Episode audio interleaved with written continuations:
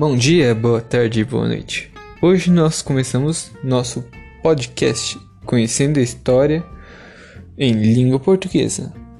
Tema de hoje: Modernismo Português. Vamos começar então pelo contexto. Começo do século XX, Revolução Industrial. Isso traz vários problemas e avanços, é, e vários avanços também inclusive eles avanços tecnológicos, e justamente por causa deles começa a Segunda Guerra, a Primeira Guerra Mundial. Após a primeira, começa a segunda. Uma ótima notícia. Temos é, várias teorias da relatividade do Freud que, sem querer, influenciam a arte e a língua portuguesa. Porém, em Portugal,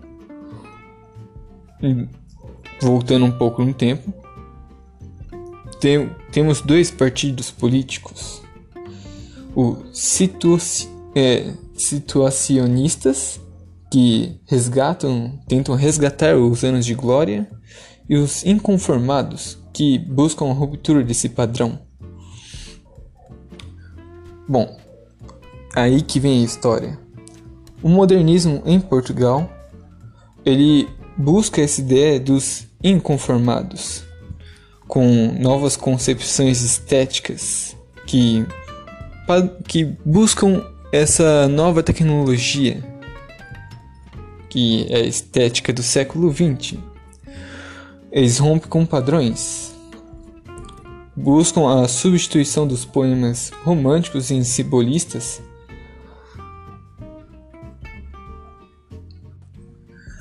dando um distanciamento de si, é, sentimentos.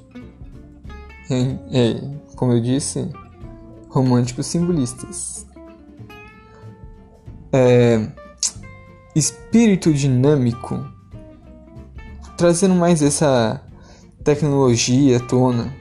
Eles buscam também um espírito crítico e questionados para poder que é realmente para questionar esses anos de glória. Uma linguagem mais cotidiana e uma oposição às normas que torna eles mais anarquistas. Eles buscam também a origi originalidade e excentricidade, com a ruptura do passado, como disse, como dito antes. Nesse modernismo português surgem gerações modernistas, que são três: o orfismo, o presencismo e o neorrealismo. Bom, orfismo é o primeiro grupo a ser feito. Neles temos Fernando Pessoa, Mário de Sá Carneiro e Almada Negreiro. Eles começam criando. Por que Orfismo? Porque eles começam criando Orfeu, uma revista. Começa em 1915. Ela tem por característica cho chocar a burguesia com poesias livres da métrica e inserir a literatura cotidiana cultural, é, o contexto cultural, dando tendências futurísticas Pena que durou só um ano e foi por causa de problemas financeiros após a, o suicídio de Mário de Sá. Então, vamos começar a falar de Fernando Pessoa, uma das pessoas mais importantes desse movimento, pelo menos no começo. Um dos seus ele nasceu em 1888 e morreu em 1935 um de seus livros, Mensagem, foi foi muito popular e eu trouxe uma uma parte de seu livro que vai ser lido depois. Bom, ele tinha muito heteronimos que são vários autores ou personalidades que ele criava. Ele chegou a ter mais de 70 nomes escritos em livros diferentes. em poesias. Outro de outro dos artistas do orfismo é Mário de Sá Carneiro. É aquele que hum, sofreu suicídio. Bom, ele tinha, ele trazia muito para seus livros a insatisfação psicológica. Ele nasceu em 1890 e morreu em 1915. Por isso, um ano.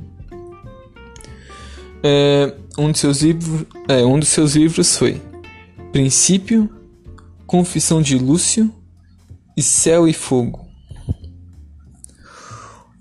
Outro dos autores é Almada Negreiro. É, ele nasceu em 1893 e morreu em 1971. Foi um artista plástico e fez vários manifestos futuristas. Bom, então agora vamos falar de Fernando Pessoa. É, mensagem é aquele livro que eu falei que eu ia trazer um trecho. É, e vamos começar pelo primeiro trecho: Os Castelos. A Europa jaz, posta nos cotovelos, de oriente a ocidente, jaz, fitando, e toldam-se, toldam-lhe românticos cabelos, olhos gregos, lembrando. O cotovelo esquerdo é recuado, o direito é em ângulo disposto. Aquele diz Itália, onde é pousado. Esse diz Inglaterra, onde? Afastado.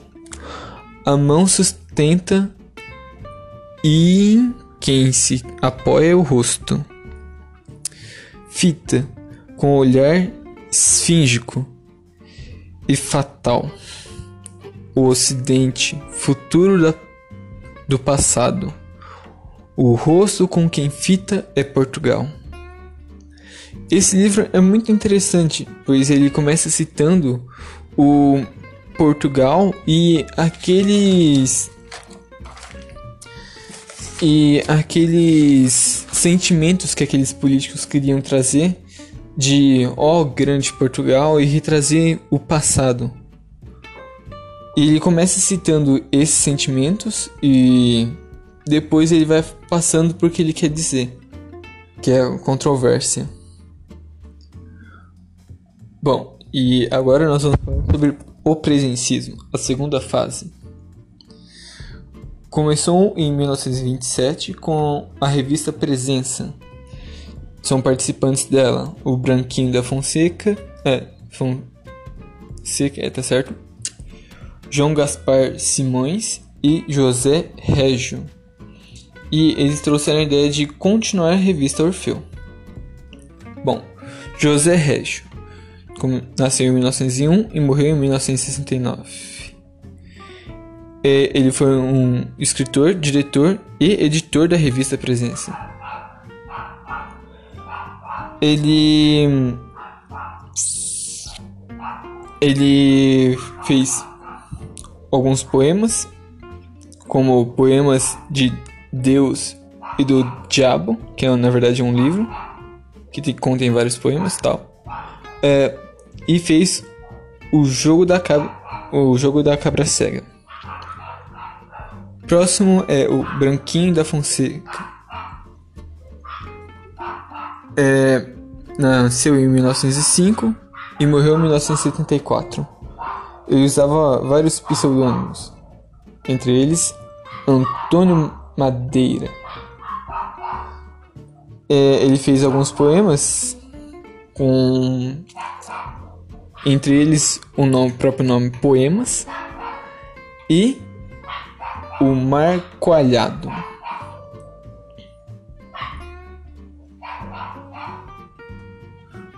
Eu trouxe um poema do José Régio.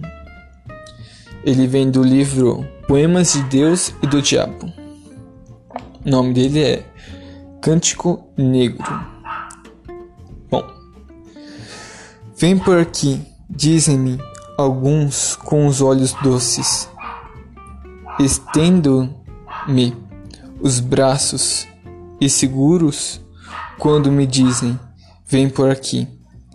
Eu olho-os com os olhos laços. Há nos olhos meus ironia e cansaço. E cruzo os braços e nunca vou por ali. Bom, esse foi o poema. E agora eu vou começar o neorrealismo. Ele teve início em 1940 e fazia oposição ao ditador Antônio de Oliveira Salazar. É, é importante colocar agora que em 1940 teve várias influências de vários países de é, como que eu posso dizer de ditadores com eles o Hitler o Mussolini Stalin Lenin que é muito importante levar agora porque é, lembrar na realidade porque o comunismo ele tende a espalhar naquela época ele tendia -se a se espalhar e por isso surgem alguns artistas que falam sobre o comunismo. Bom, vamos começar então com Alver Alves Redor, 1911, foi o ano que ele nasceu, e ele morreu em 1969. Ele foi o primeiro a publicar com a, a Glória, que é um dos seus livros, e Marés. Ferreira de Castro nasceu em 1898 e morreu em 1964. Ele é o autor mais importante que ele trouxe Imigrantes e A Selva. Também são os livros mais importantes dele. Ou um dos maiores, um dos mais importantes. O próximo é Soeiro Pereira Gomes. Nasceu em 1909 e morreu em 1949. Esse foi um daqueles artistas que tentou retratar o comunismo. Ele era comunista e escreveu Eteiros, Contos Vermelhos e Engrenagem. Agora eu vou ler um de seus livros, que é do Ferreira de Castro, Emigrantes, é o nome dele, do livro. Bom, o livro ele começa da seguinte forma: Os homens transitam do norte para o sul, de leste para oeste, de país para país, em busca de pão e de futuro melhor.